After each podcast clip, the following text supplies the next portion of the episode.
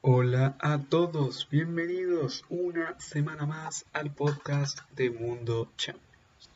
Habemos finales, gente. Las dos competiciones europeas más importantes ya definieron a sus finalistas. Por el lado de la Champions tendremos final inglesa, Chelsea-Manchester City, a disputarse inicialmente en Estambul, aunque con rumores de, una posible, de un posible cambio de sede de Estambul a Wembley o Villa Park.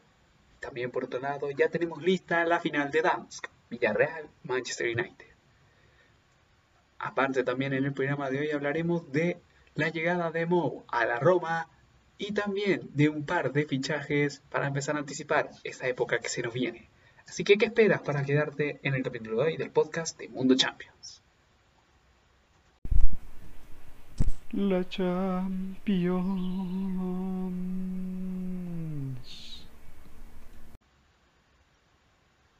Bueno muchachos, bienvenidos un día más al podcast de Mundo Champions, uno de los últimos de la temporada, ya más al final del programa voy a comentar un poco de eso. Bueno, como decía, uno de los últimos Mundo Champions de podcast de Mundo Champions de la temporada. Em, más adelante, como dije, al final del capítulo voy a explicarles cómo va a ser em, la cosa para los últimos capítulos. Les adelanto que la próxima semana no va a haber y también les diré los motivos de eso al final del capítulo. Pero bueno, último capítulo, tenemos un montón de temas de los que hablar, todo lo que nos dejó las, dejaron las semifinales de vuelta de ambas ah, competiciones, tanto de Champions como de la Europa League. Tenemos también en Champions la habitual sección del 11 de la semana, porque tenemos muchos nombres que repiten aparición aquí en esta sección. Y em, también tenemos a. Em, también tendremos nuestra mini sección de noticias que de esa mini sección de noticias me inspiró a crear algo para, para ver si es que no sé si seguirlo aquí o si no seguirlo en, en, en YouTube. Ahí voy a ver. Bueno, ahora sí empecemos con lo que nos compete. Vamos a ver, vamos a ver qué fue lo que nos dejó la Champions League esta semana. Recordamos los resultados. Día martes, Manchester City 2, Paris Saint-Germain 0. Y em, también el miércoles, Chelsea 2, Real Madrid 0. La verdad es que no tuvimos nada bastante épico. Eh, siendo honesto, la verdad es que nada tan fuera de lo que podíamos presuponer. En Champions nada tan sobrenatural, pero vamos a repasar lo que ocurrió en el Etihad Stadium o en el City of Manchester, si es que ustedes lo quieren nombrar eh, sin, em, sin nombre de marca, para que se sepa todo lo, para que no sepa todo lo que está atrás. Un Manchester City que venció al PSG en la eliminatoria con Ederson en portería, Stones, Díaz, Zinchenko y Walker en defensa, Fernandinho, Gundogan y Bernardo Silva en medio, Riyad Mahrez, Phil Foden y Kevin De Bruyne de falso 9 en eh, punta. Por su parte, los parisinos fueron con Keylor Navas en portería, Diallo Florencia en bandas, Kimpembe y Marquinhos en la central, Leandro Paredes con Ander Herrera en eh, contención, Marco Berratti en enganche, Neymar y Di María en bandas y en punta Mauri Cardi que cojó un partido flojísimo.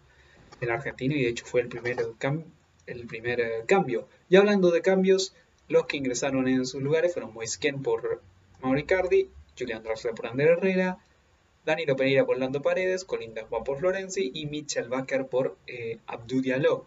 Mientras que en el City entró Sergio Agüero con la imagen que dio los memes, Raheem Sterling y eh, Gabriel Jesús. Pero todos estos cuando ya el partido estaba definido. El partido empezó con la tensión típica de una semifinal de Champions, al menos durante los primeros 10 minutos. Al menos al minuto 7 tiraba un centro Abdou Diallo que rebotaba en, la espalda de Alexander Sinchenko, que inicialmente vio Kuipers marcaba como penal. Sin embargo, le dieron aviso del VAR, fue a revisar y deliberó que al finalmente no era penal y con eso el City todavía tenía la ventaja de la ida, pero ahí con un penal del PSG, si es que lo hacía, le metía un poco el miedo en el cuerpo al equipo de Pep Guardiola y podía dejar unos restos de 90 minutos bastante buenos de cara.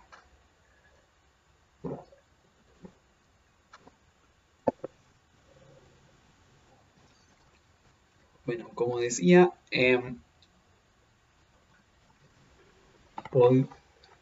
Ya en el y después de una y en una jugada que inicialmente no tenía tanto peligro, al menos saliendo de manos de Ederson Moraes, él aprovecha su, eh, su gran eh, capacidad para jugar en largo, encuentra a eh, Alexander Sinchenko, este encuentra a Kevin De Bruyne destapado, pega el rebote en, una, en uno de los defensas y el rebote lo aprovecha Riyad Mahrez, quizá el hombre de la eliminatoria en cuanto a goles, el argelino que dejaba el 1 a 0. Le ponía muy difícil la tarea a los parisinos que de igual forma tenían que hacer dos goles para mandar el partido al tiempo extra. Inicialmente tenían que hacer dos goles al empezar la llave para pasar. E, ese gol no cambiaba nada. Los parisinos tenían que hacer dos eh, tantos si es que querían, eh, si es que querían pasar. Y la verdad es que durante el primer tiempo fue mucho más el City, aunque el PSG tuvo un par de oportunidades, sobre todo a balón parado, con Marquinhos, que la verdad fue quizá el mejor del PSG, y sumándole también algunas tapadas de, que, del tico Keylor Navas. Inicialmente, em, el City, la verdad, dominó el partido en partes del juego y Voy a buscar ahora los resultados en cuanto al Clash City eh, Guardiola versus Pochettino porque creo que es 16, 17, 17, 18, 18, 19 más las de Champions. Uno de 19, 20 y estas dos. Se han enfrentado en 11 ocasiones. Su Manchester City antes con el Tottenham y también en em, también ahora con el y ahora con el PSG. Estaba haciendo memoria, la verdad es que no sé los resultados. Voy a hacer aquí una investigación. Voy a parar el podcast para hacer una investigación rápida y de ahí seguimos. Bueno, la verdad es que sumé mal los partidos porque se me olvidó contar los, los encuentros cuando Guardiola era técnico del Barça y Pochettino era técnico del, em, del español, lo cual nos da un total entre ellos de 11 victorias para Guardiola, 3 para Pochettino y 5 empates. 5 empates, pero creo que esto es antes de la semifinal. Ah, sí. Esto es antes del partido del martes, así que serían 12 victorias para Guardiola, 5 empates y 3 apenas para Pochettino. Un balance bastante, un poco turbio. No, no turbio, pero un balance no tan bueno para el conjunto, para el, para el entrenador argentino y la verdad es que, al menos inicialmente, era difícil ser optimista de cara a la llave, de cara a la llave, de cara a, esta, de cara a este partido de vuelta y un PSG que se mostró, la verdad, realmente casi que impotente, no pudo hacer casi nada durante el partido el conjunto el conjunto parisino. Neymar intentó, pero estaba prácticamente solo. Mismo caso, bueno, Di María terminó, la verdad, muy frustrado y terminó fuera de la cancha. También eh, Leandro, Leandro Paredes no jugó tan buen partido como sí el primer tiempo de la ida. En fin, una serie de factores que dejó bastante tocado al PSG y que la verdad es que este partido también lo puede dejar tocado en la lucha por, en lucha por la Ligue 1. Recordando que este domingo tiene un partido difícil contra el Stade de Rennes para seguir luchando. Hay que recordar de que está ahora mismo a cuatro puntos del Lille. Si gana queda a uno, a falta de dos fechas. Y esas dos fechas le tocan de equipos que no se juegan nada a ambos. Entonces es muy posible de que los dos no pierdan puntos. Y eh, al no perder puntos, ninguno de los dos eh, va a terminar todo esto. Va a. Es muy posible que termine a favor del Lille y gane el equipo norteño su primera liga 10 años después de la última, recordando que em, y sería también la cuarta liga francesa de su historia, dos antes que ganaron en los años 50, sumada a la de 2011 y si ganan esta de 2021 también. Bueno, ya después vamos a hablar del Lille porque tenemos, porque tenemos en las noticias algo con respecto a uno de los, a uno de los integrantes de esa plantilla histórica del equipo de Christophe Gatier. Bueno, como dijimos, em, una, un PSG que ya había perdido la fe en unos después del partido de ida prácticamente y solo jugó bien la eliminatoria 45 minutos, mientras que todo el resto el Manchester City la jugó excelentemente bien y tiene ya su lugar puesto en Istambul o en donde sea. Hay que recordar que como dijimos en un inicio en la intro, puede que se cambie a Pila Park o a Wembley. Ahí se está viendo, sobre todo para que los hinchas no se tengan que desplazar por tema de COVID. Ahí se está viendo si es que, si es que se va a cambiar la sede. Y bueno, en el... Y bueno, en fin, victoria para el City que puede conseguir su triplete. Está nada de ser campeón de la Premier League. Puede serlo, creo que este fin de semana lo puede ser. Y eh, un PSG que la verdad tiene que seguir luchando por llevarse algo esta temporada. Eh, le quedan todavía la Copa y la Liga. Las Copas yo creo que la tiene que ganar para llevarse algo y, y no dejar al pobre Pochettino sin ningún trofeo después de, después de lo que ha cambiado un poquito al, al equipo parisino esta temporada, pero lo ha cambiado igual. Y la verdad es que demuestra que fue quizá un arrebato de, Leonardo y de Alkelaifi y de sí, de Alkelaifi el, em, el despido de Tuchel. Y eso lo vamos a comentar ahora en un rato con respecto a Tuchel cuando hablemos de la siguiente llave, la que se disputó el día miércoles en Stamford Bridge. Ese Chelsea 2 Real Madrid 0, un Chelsea que venía como una mini ventaja por el preciado gol de visitante en Valdebebas y un Real Madrid que venía fundido físicamente. Mientras que los Blues salieron con esto, Eduard Mendy en portería, Christensen, Thiago Silva y Antonio Rudiger en defensa, Aspilicueta, Chilwell en bandas, Kanté y Jorginho en contención, Mason Mount de enganche y Kai Havertz con Timo Werner en punta mientras que el Real Madrid fue con Thibaut Courtois en portería, Nacho Fernández volvía a Sergio Ramos y acompañado de Nacho y Militao en la central, Vinicio Junior tirado de extremo derecho, Ferland Mendy por la izquierda, Tony Kroos, Casemiro y Luka Modric, ese medio centro infranqueable del equipo de Sisu, y en punta Eden Hazard con Karim Benzema. La verdad es que muy poco mostró el Madrid durante el partido, la verdad es que el que más la luchó fue Karim Benzema y también Thibaut Courtois que se atajó, atajó un montón de balones y de hecho estuve a punto de meterlo en el 11, estuve a punto, lo, lo pensé mucho, pero me dije, ya lo metí en el partido de ida solo por la atajada a Timo Werner y la verdad es que las atajadas de Eduard Mendy tuvieron mucho más mérito. Empezó el partido con un Chelsea dominando, la verdad es que todo el partido fue de, de los Blues, del minuto casi cero al, al 90, un Chelsea que la verdad desperdició muchas oportunidades y, se, y la verdad es que al ver el partido uno se pregunta por qué no terminó 3 o 4-0. Pudo haber terminado fácil 3 o 4-0 el partido. Incluso el peor debía haber terminado 3 0 porque hay que recordar que le habían anulado un gol a Timo Werner, aunque bien anulado por offside del delantero alemán.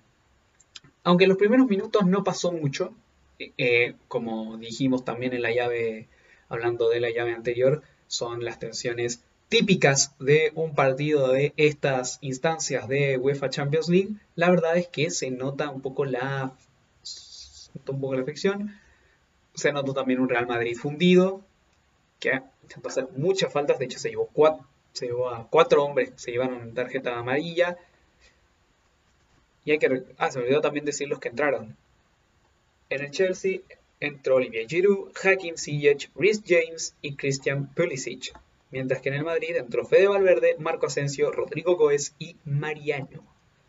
La verdad es que em, bastante tuvo el Real Madrid con llegar hasta acá, yo creo. Sobre todo con lo convulsa que ha sido la temporada desde la fase de grupos que, que fue pasar básicamente por suerte. Al Atalanta con la Atalanta pasaron bien y sacaron toda la categoría que tenía que sacar el Real Madrid. Contra el Liverpool fue bueno el partido de ida. Básicamente los primeros 45 minutos del partido de ida que el Liverpool simplemente los regaló. Esos 45 minutos en Valdebebas. Y, em, y también el partido de vuelta el Liverpool regaló un par de ocasiones que en parte Courtois, que en parte Courtois salvó también en ese día en Anfield. Y y había mandado a uno de los favoritos, como eran los Reds, a casa. Y los Reds siguen ahí tristes de la vida por la temporada nefasta que están haciendo en todos los frentes. Y a ver si es que van a una competencia europea el próximo año, el conjunto de eh, Jürgen Klopp. Eso se verá. Bueno, volviendo al partido, un Chelsea que, como dijimos, dominó un montón. Gran partido en Golo y ese César Pelicueta, partidazo de los dos y también de la línea defensiva. Antonio Rudiger y Thiago Silva, Thiago Silva con su edad y aparte con y aparte fichados gratis, la verdad es que eh, yo pensé que inicialmente con Tuchel no iba, no iba a estar, sobre todo por la lesión. O sea, la lesión le dio más espacio a Andreas Christensen, que igual ha jugado muy bien. Un poco más también a también un poco de Kurzuma, pero cuando ha vuelto Thiago Silva ha vuelto en gran nivel y ha mandado a Kurzuma a la banca y aprovechando de que Andreas Christensen está a un gran nivel, el danés. Y también Antonio Rudiger, sabíamos que era un gran futbolista, el central alemán, y también volvió a un nivel excelso. Y la verdad es que jugó un gran partido el Chelsea en todas las líneas. Y a la media hora, en Golo Canté parte la jugada a una gran pared con Timo Werner. Canté te encuentra Kai Havertz solo, que la pica, dan el travesaño y el rebote lo aprovecha Timo Werner. Tan simple para marcar por fin y hacer su cuarto gol de la competición en 11 partidos para el ex hombre del AB Leipzig. Era el 1-0, ya en el segundo tiempo el Chelsea tuvo un montón de oportunidades también y como dije, Courtois se convirtió en figura. Courtois se convirtió en eh, figura en el segundo tiempo, no sin antes se me había olvidado las dos ocasiones que tuvo el eh, Real Madrid. Un cabezazo de Karim Benzema que atajó de una gran manera eh, Eduard Mendy y otro gran zapatazo con derecha del delantero francés a la salida de un córner que el meta senegalés atajó de gran manera y demuestra que que era lo que el Chelsea necesitaba en portería y al menos en estas instancias eh, con qué en el arco pudo haber sido otra la historia y no hubiera sido tan a favor del conjunto blue. Ya en el 85 recién eh, selló el último clavo en la tumba del Real Madrid del conjunto blue con una gran jugada de Christian Pulisic, que como ya dijimos antes había ingresado en el segundo tiempo y encontró a su pana Mason Mount para dejar el 2 a 0 y meter al Chelsea en su tercera final de Champions de la historia. Recordar la primera, el 2008, con Abraham Grant que pierde en, Moscú frente al Manchester United. La segunda con Roberto Di Matteo el 2012 que le ganan épicamente al Bayern Múnich en su estadio. Ojo. Y esta que, como ya hemos dicho, veremos si se jugará en Estambul, veremos si se juega en Wembley, veremos si se juega en Villa Park contra el Manchester City, tercera final de los Blues, y la verdad es que yo, yo personalmente, yo creo que ni nadie se lo pudo haber imaginado a inicio de temporada este destino para el conjunto londinense, que la verdad es que puede tener doblete de copas, Tuchel en su, primer momento, su primera temporada como entrenador blue, puede tener doblete de copas y también meter al equipo en Champions. Yo creo que con eso se da por bien servida la gran temporada que está haciendo Thomas Tuchel al mando de los londinenses. Tiene la final de FA Cup. Sábado es la final de FA Cup. No sé si es que la curamos. Yo creo que no. Como les dije, no va a haber podcast la próxima semana, así que no es probable que hablemos de eso. De hecho, no vamos a hablar de eso. Pero bueno, y el Real Madrid que va a tener que poner todo eh, todo lo que tiene, todo, toda su alma a la liga. Lo único que le queda, le queda ahora un match goal contra el Sevilla y tener que esperar un empate en el, en el Barça Atlético de, de mañana, creo que sí, de mañana. Ese partido entre colchoneros y culés en el Camp Nou, que también será definitivo para la Liga Española. Y bueno, ese ha sido un análisis más rasgos generales de, estas semifinales. Vamos con el 11 de la semana. Vamos con el último 11 de la semana. No, no vamos a hacer 11 de la semana en la final. Que les quede claro, porque bueno, ahí voy a destacar algunos partidos, algunas cosas individuales. También voy a, quiero hacer un programa bien completo ahí. Entonces eh, voy a preparar algunas cosas también de, de los finalistas. Ya, ya voy a decirles, como les digo al final del programa, qué ocurrirá con el capítulo de la final. Vamos ahora con el 11 de la semana. Eh, hice aquí un 4-3-3. Y empezamos en el arco Eduard Mendy. Como dije al analizar el partido, si bien estuve a punto de meter a Thibaut Courtois porque fue el que mantuvo vivo al Madrid casi inexplicablemente en la eliminatoria. Sin embargo, Eduard Mendy tuvo dos atajadas magistrales a tiros de Karim Benzema que, pudieron haber también dado, un giro de 180 grados en la eliminatoria, sobre todo en los momentos en los que fueron con la yema de los dedos fueron esas salvadas del eh, meta del meta senegalés y es una de las claves de este Chelsea de Tuchel, bueno, la clave del Chelsea de Tuchel que es la defensa compuesta por el meta senegalés. Y uno de los que compone también nuestra defensa y la defensa del conjunto del Chelsea es Thiago Silva, el central brasileño, que no sé si es primera vez que lo metemos acá en, en, em, el 11 de la semana. Creo que lo metimos alguna otra vez anteriormente. Estoy tirándome de memoria, pero creo que sí lo metimos. No, no estoy tan seguro. Quizás lo habré metido en la fase de grupos en cuartos no tengo idea. En cuartos creo que no. Y en octavos estaba lesionado Thiago Silva, así que em, creo que es primera, creo que sí, es primera vez que le metemos en, en el 11 de la semana al central brasileño, que la verdad yo tenía, si bien algunas expectativas, no tenía las, las más grandes del mundo con respecto a este central brasileño. La verdad es que me ha callado la boca. Gran central, sea, sea también ha mostrado también un poco difícil, que había sido un poco difícil en su inicio, que le había costado mucho adaptarse en un, o pensábamos en un inicio, porque en el inicio habla, por, portugués y habla poco de inglés. La verdad es que pudo haberse comunicado apenas con, con Emerson y, y Jorginho, que son, bueno, ni siquiera son brasileños, son mitad brasileño, mitad italianos los dos. Pero bueno, estoy yéndome por las ramas. Gran partido de Thiago Silva que demuestra también el toque de experiencia que tienen un poco más que tanto Andreas Christensen como Antonio Rudiger. Aunque Rudiger igual hizo un partidazo, la verdad es que yo destaco sobre todo Thiago Silva porque ha, también demostrado un cambio desde sus, desde sus últimas temporadas con el PSG hasta, hasta ahora con el Chelsea. Y también ha sido uno de los beneficiados, sobre todo por el encuentro de Tuchel. Tuchel, como ya dijimos, como ya sabe, lo conocía a al central brasileño después de esas dos temporadas y media. Bueno, él, con él estuvo dos temporadas en el conjunto parisino, pero Tuchel en París estuvo dos temporadas y media, así que convivió con Silva esas dos temporadas. Y eh, bueno, la verdad, un gran, fue un gran aporte.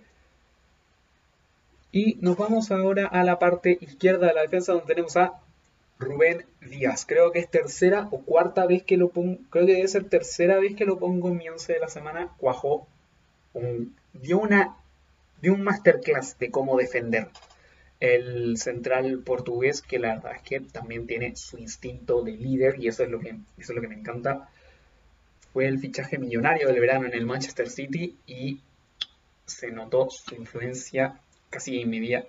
Se ha notado su influencia mucho en este en el pasar del Manchester City en esta temporada y es el seguro de vida en la defensa para Josep Guardiola esta temporada.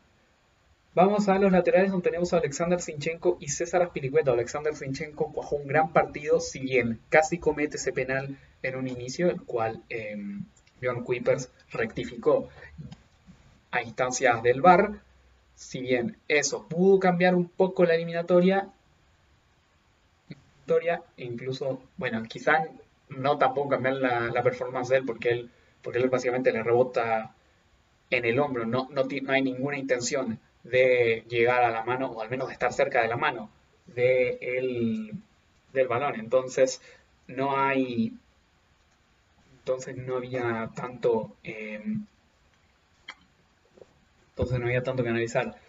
Yo el pase yo uno de los pases claves para el dio pase clave para el primer gol de Riyad Mahrez y creo que dio la asistencia para el segundo. Gran partido que cuajó el lateral ucraniano, al cual veremos en la Eurocopa sin duda, y también vamos, y también eh, yo pensé que iba a jugar en, un inicio en esa banda, eh, bueno, la verdad es que él se ha ganado el puesto, pero pensé que iba a jugar Joao Cancelo, pero eh, está jugando a un gran nivel el ucraniano, que en un inicio no pensé que iba, que a jugar y la verdad es que se ha ganado el puesto a pulso de buenas actuaciones como la del martes. Y César Firicueta por la banda derecha. Lateral derecho más infravalorado que el español no hay. Eh, demostró nuevamente que es el capitán del Chelsea en un gran, en un gran estado de forma. Y bueno, la verdad es que se nota que tiene una estancia de líder muy buena. Y también se comió la banda derecha del, en el partido frente al Real Madrid. Y bueno, vamos con el mediocampo donde tenemos a N'Golo Kanté, Phil Foden y Mason Mount. Tenemos a... Partamos con el francés, que... Puta, ¿Qué decir que no se haya dicho ya de N'Golo Kanté? Lo pusimos la semana pasada también en el 11. Repite por, por segunda vez consecutiva. Creo, creo que es tercera vez que está en el 11. Se llevó obviamente el MVP del partido con justificación. La verdad es que el, gran, gran partido del francés, corriendo, quitando balones y aparte em, tomó los galones de ese centro del campo y junto a Jorginho hicieron una muy buena dupla y la verdad es que se nota que responde cuando no está el que inicialmente debía estar, como Mateo Kovacic, recordando que el croata está lesionado. En fin, un gran partido que se cuajó en Golo Kanté y una de las grandes actuaciones que yo creo que le, hace merecedor de algo más. Un gran futbolista en Golo Kanté. Vamos con Phil Foden, que la verdad es que si bien la verdad es que esta posición también me fue difícil porque no sabía quién poner ahí y la verdad es que fue también un poco difícil, eh, pero el chico, chico de la cantera del City está cuajando actuación tras actuación tras actuación. Se nota que es un gran, que es un gran proyecto a futuro y un gran diamante el que encontró eh, Pep Guardiola en Phil Foden.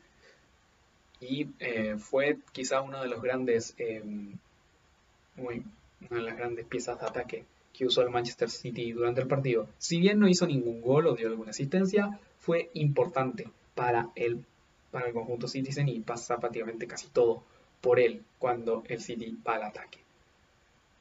Y por último en el medio campo, Mason Mount. El primer tiempo me dejó quizá un poco seco, pero la verdad un gran segundo tiempo de Mason Mount en Stamford Bridge. Jugó, un kilo. El canterano que la verdad está, va a vivir su primera final eh, dentro de... Eh, va a vivir su primera final de la Champions League Mason Mount y la verdad es que se lo merece. Jugó extraordinario el ex hombre del Vitesse y Derby County en esa, en esa semifinal. Y la verdad es que fue un gran valor también ofensivo como enganche. Y también demuestra que no era básicamente el, em, el hijo de Lampard, como le llamaban, sino que también vale, se vale él sí mismo como gran futbolista. Y vamos al ataque, donde tengo un jugador reconvertido, a un punta y a uno que está en su posición natural. El reconvertido es Kai Havertz. Creo que es quizá, no sé si con diferencia, pero debe ser uno de los mejores partidos de Kai Havertz de, en el, desde que llegó al Chelsea. La verdad es que pensamos en algún punto de la temporada qué mierda va a pasar con Havertz. Y la verdad es que eh, Tuchel le ha recuperado para la causa y se nota. Juega ese hombre era mi debilidad a inicio de temporada y la verdad es que en el Chelsea en un inicio no, no mostró mucho, por no decir que no mostró nada con Lampard y ahora con la llegada de Tuchel, como dije, lo recuperó para la causa y la verdad es que está bien que esté recuperando también confianza y decíamos en un inicio que podía jugar Christian Pulisic, aunque al final terminó jugando Pulisic igual muy bien, también lo estuve a punto de meter en el 11, pero a mí me pareció que jugó muy bien Havertz y la verdad es que se está demostrando la calidad de jugador que es el ex hombre del Bayer Leverkusen. Por la banda derecha, Riyad Mahrez. Ya lo dije cuando hablamos del partido, fue el hombre de la eliminatoria frente al en cuanto a goles. Y eh, que es básicamente una perla el ex hombre del Leicester City.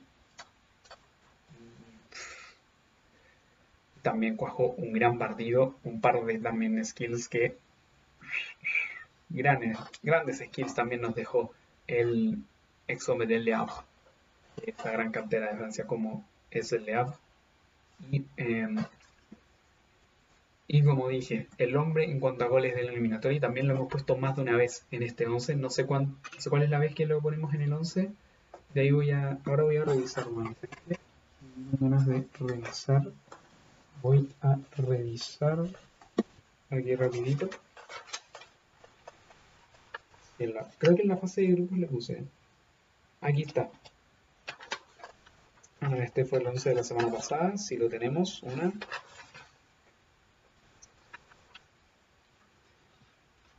11 de la semana pasada. Aquí hay, este fue el 11 de los octavos de vuelta, dos.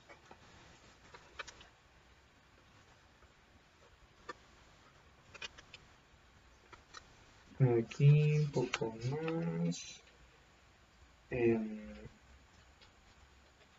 está Karim Benzema, que incluso también pensé en ponerlo, pero pero todo cerca. Eh,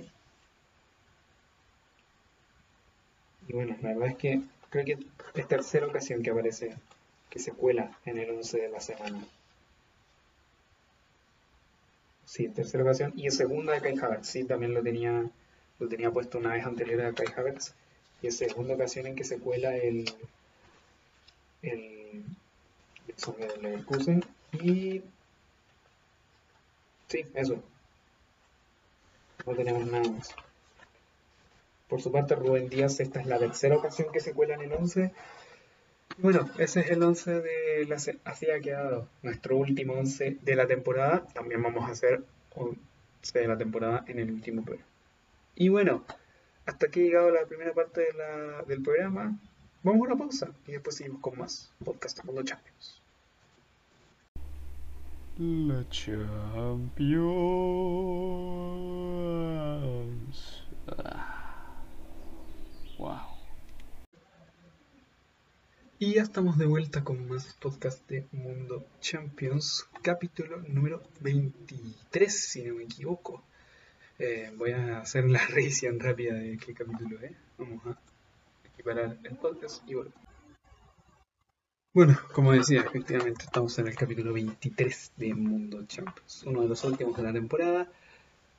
Pero bueno, empecemos con eh, antes de irnos a la sección de Europa League, vamos con eh, la sección que nos, que parte nos compete con rumorcitos, rumorcitos y fichajes ya hechos. Empezamos con Mourinho a la Roma, porque todo se sorprendió esta semana con, la, con el anuncio del portugués vía su Instagram de que llegaba a la Roma. Esto fue el día martes por la mañana, cuando el portugués anunció que tenían un acuerdo con los dueños de la Roma, con los Friedkin, los estadounidenses, para que dirigiera al conjunto de la capital italiana por tres años, volviendo al calcio diez años después.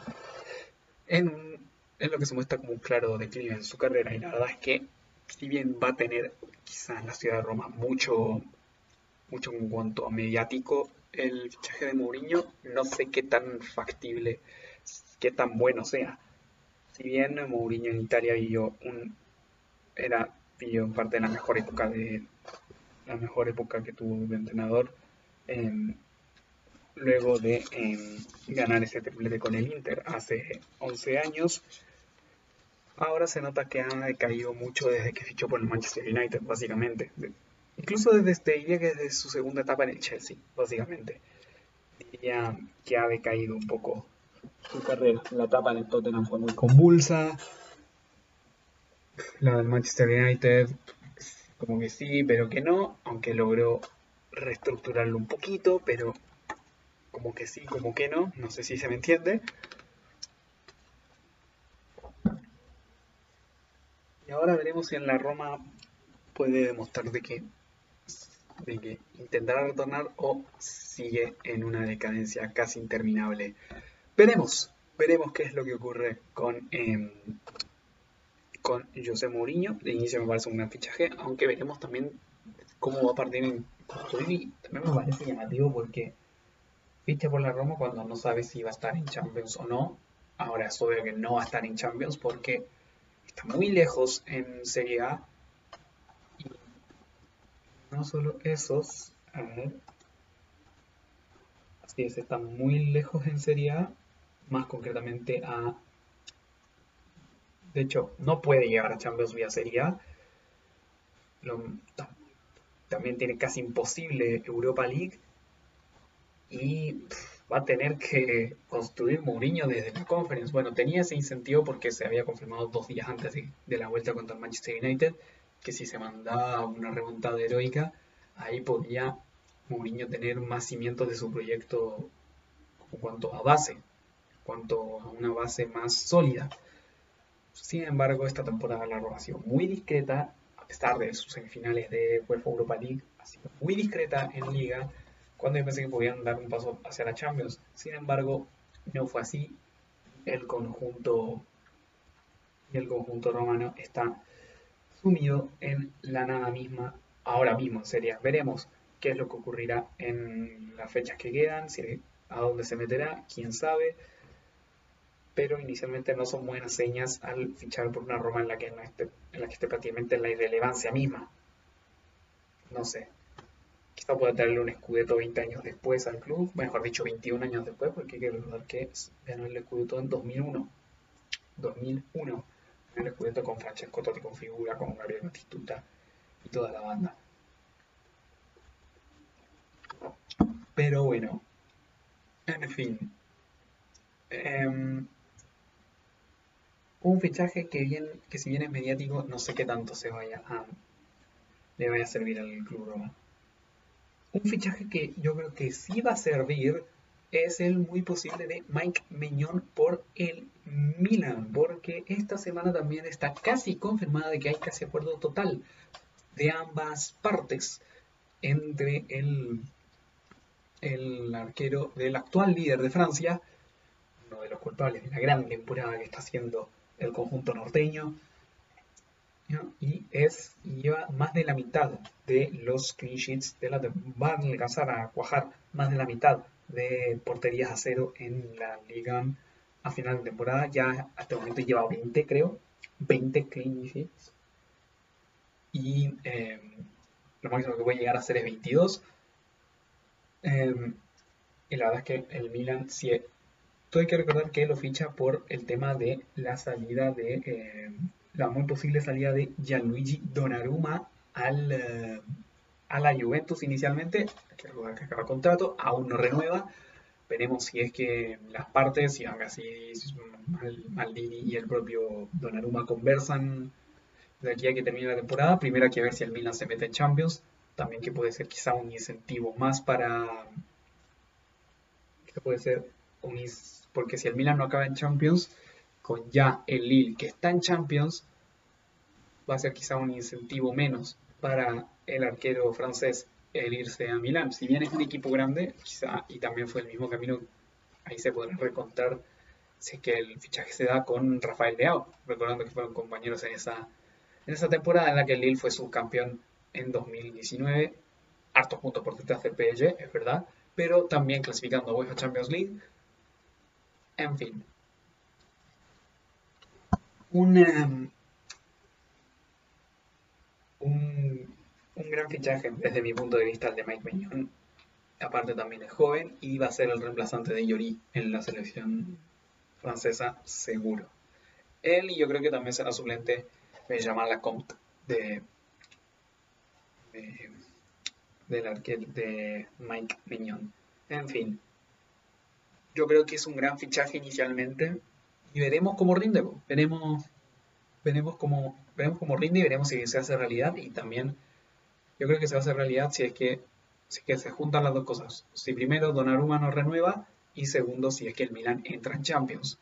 Hasta ahora se está dando, se está dando la del Milan entrando en Champions. La de Donnarumma hay que recordar que aún hay que esperar. Si bien yo creo que Donnarumma le ha dado mucho a la Roma, lleva más de dos. Creo que ya está bordeando los... No sé si estará bordeando los 300 partidos, vamos a buscar ahora mismo. Donnarumma... Gianluigi Donnarumma, voy a buscar ahora mismo, ya jugando desde 2016, weón. Agárrate, weón. Aquí está, estadísticas, clubes. Lleva 205 partidos. Lleva 205 partidos con el Milan. Em, en las temporadas 2016, 2017 y 2017, 2018 lo jugó todo. En la 2015-2016 jugó 30. Hay que recordar que fue ese el último año de Aviati, que había sido una leyenda del club también. En la 2018-2019 y la temporada pasada jugó 36 partidos. Y ahora creo que lleva 27 de 33. La verdad es que... Y se nota también que es prácticamente un agradecido del club. Él ha crecido aquí. Veremos si se convierte en ídolo Rossoneri y yo creo que se debería quedar, aunque ojito con agentes, ojito con cositas de agentes con em, con em, ¿cómo es que se llama? con con Mino Rayola y todo y todas esas movidas que en fin, veremos qué será lo que ocurre con Chichio. En fin.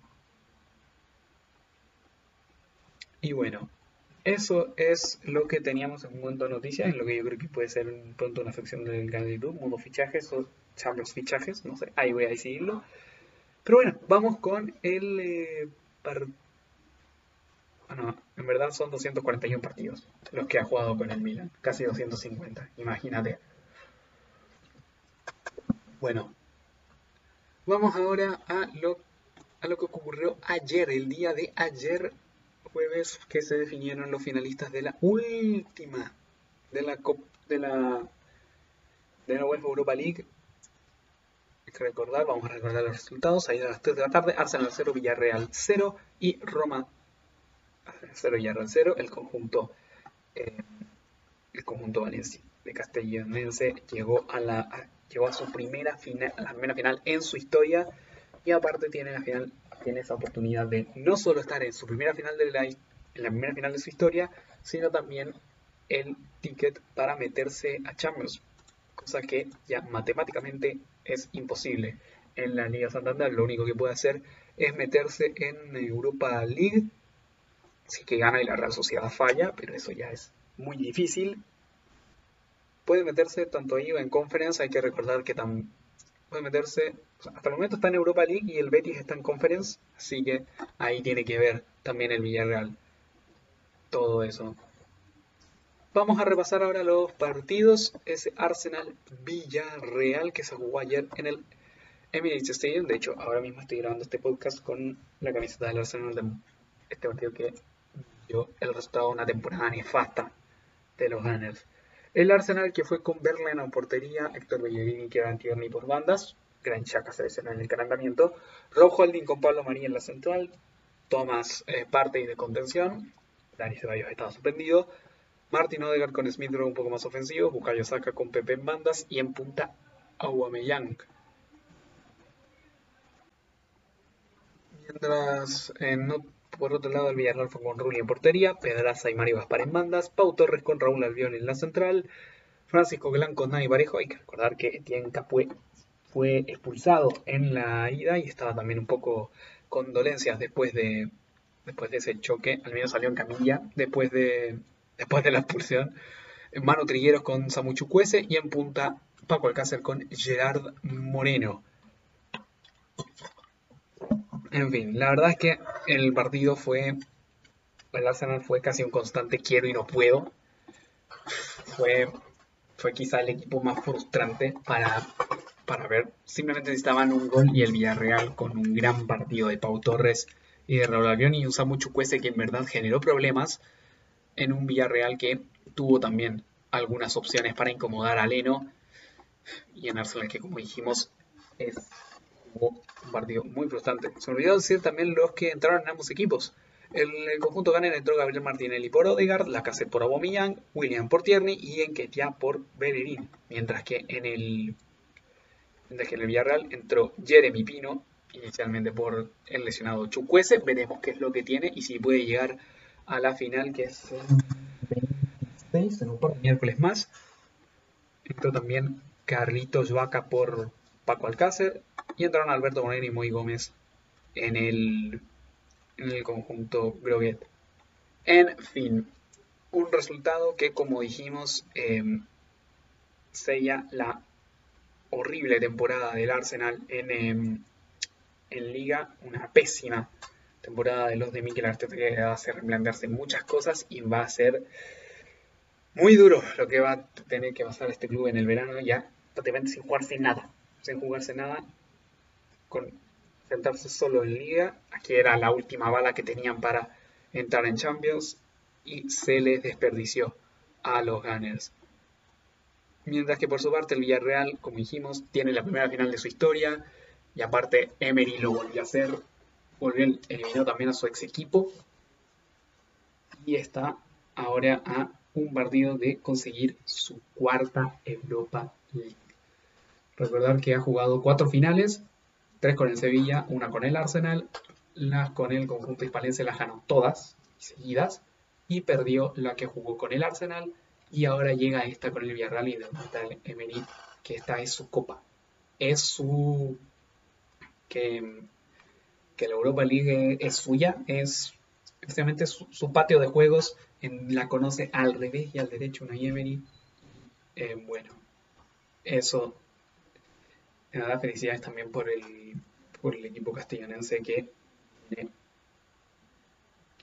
que inicialmente la verdad es que tienen un gran, están un gran momento y la verdad me está disputando y aparte que ganan la final, qué ganas de ver a Pau Torres en, Champions y también Dani Parejo, me alegro mucho por él porque también después de una dura noche. Bueno, como dije, me alegro también por Dani Parejo que perdió en semifinales con el propio Arsenal, pero defendiendo el Valencia hace un par de años y ahora tiene su gran final. Como dije, es un momento para disfrutar para el conjunto, para el conjunto, para el submarino amarillo, aunque tiene enfrente a un Manchester United que a pesar de que perdió el partido de vuelta ayer en Roma, está listo para llegar a, eh, está listo para una final. Y vamos a ver cómo formaron ambos equipos, una Roma y Manchester United, que el 6-2 de la ida fue básicamente cómodo para el conjunto de los Red Devils. Fue básicamente lo que permitió. Así que bueno, vamos a repasar lo que pasó en el Olímpico. La Roma fue básicamente con todo lo que tenía, que no era, no era mucho. Mirante en portería, Karsdorp, Smalling, Ibáñez y Pérez en defensa. Cristante con Gianluca Mancini en contención. Lorenzo Pellegrini en enganche. Pedro con Mikitarian en bandas y Edin Checo en punta, mientras que el Manchester United fue con equipo casi titular, fueron un par de variaciones con respecto al partido de ida, De Gea en el arco, Maguire, Shaw, Wan-Bissaka y Bailey en defensa, inicialmente estaba Lindelof, estuvo en el partido de ida, Fred con Van de Beek en contención, hasta que jugó Donny Van de Beek, Bruno Fernández de enganche, Pogba con Greenwood en bandas y Cavani en punta. ¿A qué nivel está el uruguayo? La, verdad es un... demuestra que están, en un estado de forma impresionante son Cavani, Ha sido uno de mis delanteros favoritos esta temporada y casi siempre. Em, creo que ya son seis goles en la Europa League en tres partidos. Seis goles en tres partidos, básicamente dos por partido. Uno con el doblete contra el Granada en la vuelta, el doblete en la ida y ahora este doblete en la vuelta demuestra que está fuego el pistolero y que se merece un año más en Manchester, a pesar de que los rumores le decían que podía llegar a Boca. Sin embargo, los rumores, sin embargo, el Solskjaer dice que es, eh, que es vital para el equipo y no solo eso, sino que también de que es un delantero espectacular y eso lo sabemos todos. Y rompió la maldición aparte del número 7 en el Manchester United. Pero bueno, el partido la verdad es que se llevó como un trámite general, se notaba que el partido, que el resultado del partido de ida pesó mucho para la vuelta, aunque la Roma estuvo cerca de la remontada y David De Gea jugó una gran actuación. De Gea y Cavani fueron los responsables, junto también con Bruno que jugó bastante bien, fueron los responsables de... Em, bueno, recordamos los goles. Manchester United hicieron los dos goles de Cavani. Checo hizo uno, Cristante hizo otro y un autogol de Alex Telles. Fue el 3-2, Alex Telles entró en el segundo tiempo para los Red Devils. Y un resultado que, como dijimos, em, a la Roma le pudo dar algo así como sueños de remontada, pero Cavani dijo otra cosa y metió al Manchester United en la final de la Europa League, buscando su segunda Europa League en su historia después de la ganada del 2017 con José Mourinho en el banco. Y la verdad es que cuaja una gran temporada. Ole Gunnar Solskjaer, segundo en Liga, en la final de la Europa League. En fin. Como dijimos, un Manchester United que no se jugará nada prácticamente en la final de la Europa League, nada más que, más que el título, sobre todo, ante un Villarreal que va con toda la ilusión del mundo. Veremos cómo le irá al Manchester United contra el Villarreal de Emery. Veremos si es que Emery impone su ley o si el Manchester United impone la calidad de jugadores que tiene. Pero eso será el próximo capítulo. Por eso yo creo que en parte lo veremos en el próximo capítulo cuando hagamos una previa más a detalle de esta gran uh, final. Y eso quiere decir que se nos ha acabado el capítulo de hoy, muchachos. Muchas gracias por escuchar el capítulo del podcast de Mundo Champions cada semana y escuchar el capítulo hasta aquí, de por cierto. Em, no olvides seguirme en mis redes sociales, mi Instagram y mi Twitter, donde estoy más activo. Los dejo acá abajo en la descripción. También el canal de YouTube de Mundo Champions, donde, como dije, es muy posible de que hagamos una nueva sección mientras el podcast estará el podcast inactivo. Y hablando del podcast, voy a decirles lo que se nos viene, porque, em, como les dije, la próxima semana no va a haber podcast. De partida tengo muchas cosas para la universidad para la semana que viene después del 14. Y bueno, ya cuando esté más descansado haré el podcast del 21 que va a ser previa de la final de la Europa League. También haremos ahí cositas, tier maker, también con las noticias que surjan durante la semana puede que hagamos nuestro mundo fichajes, nuestra sección mundo fichajes, qué sé yo. Pero inicialmente haremos la previa de la final de la Europa League, también el tier maker tan prometido que les dije. Y bueno, tendremos también programa el 28 analizando la final y una previa al detalle de la final de Champions y también o el o será el viernes 29 o el sábado, o el, digo, el viernes, sábado 29, después del partido, o el domingo 30, también tendremos el, em, un programa especial hablando de la final, hablando de la final, que me pareció, y también dando algunos datos del equipo campeón. Y el día sábado 5 voy a dar un resumen general de lo que a mí me pareció la Champions y va a ser el último capítulo de la temporada. Así que nos queda, este es el capítulo 23, esta semana 21 tenemos el capítulo 24, viernes 28 el capítulo 5, 25, 26, tendremos 27 capítulos esta temporada de Mundo Champions. De ahí el podcast va a descansar hasta que lleguen las fases previas. Yo creo que todo junio, todo julio me lo voy a tomar para también un poco para mí, para el fin de semestre de la universidad. Y eh, vamos a volver en agosto. Desde vamos a volver el inicialmente aquí viendo el calendario el 13 de agosto sería idealmente nuestra vuelta cuando tengamos ya las fases previas de la, de Europa League. También tendremos digo las fases previas de Champions y Europa League ya definidas, ahí con algunas predicciones, también las subiremos a YouTube y todo. Ahí vamos a ver cómo nos las arreglamos. Y después de eso se vendrá el orden habitual del canal, digo, del podcast y también del canal de YouTube. Y bueno, eso, eso es lo que ha sido el programa de Mundo Champions. Como les dije, nos queda muy poco que disfrutar de esta temporada, de esta primera temporada de Mundo Champions, esta en la que nos en que yo me, me fui a la aventura de grabar un podcast todos los viernes y, yo creo y espero que siga un par de años más con este podcast, así que eso. Muchas gracias como les dije antes por escucharlo y nos vemos en un par de semanitas más. Les recuerdo la próxima semana no me meteré porque em, tengo hartas cosas para la semana siguiente de la que tengo anotada y em, voy a estar hasta arriba de cosas. Así que em, Aparte de que no va a haber casi nada que analizar. No sé si es que, a no ser que salga alguna bomba y ahí encuentre realmente necesario, pero inicialmente no va a haber podcast. Como les dije, están mis redes sociales en las que voy a avisar también cualquier cosita. Y bueno, como les dije, nos vemos en un par de semanas más con el podcast avisando, avisando más al fondo la final de la Europa League. También, analiz también haré un tier maker de las finales anteriores. Y luego el siguiente será el análisis de la final de Europa League más previa de la final de Champions porque ahí la vamos a tener a horas. Y em, también haremos nuestro programa especial de la final con algunos datos del campeón y cosas así. Ahí voy a ver con qué relleno. Y el capítulo final cerrando la temporada a inicios de junio.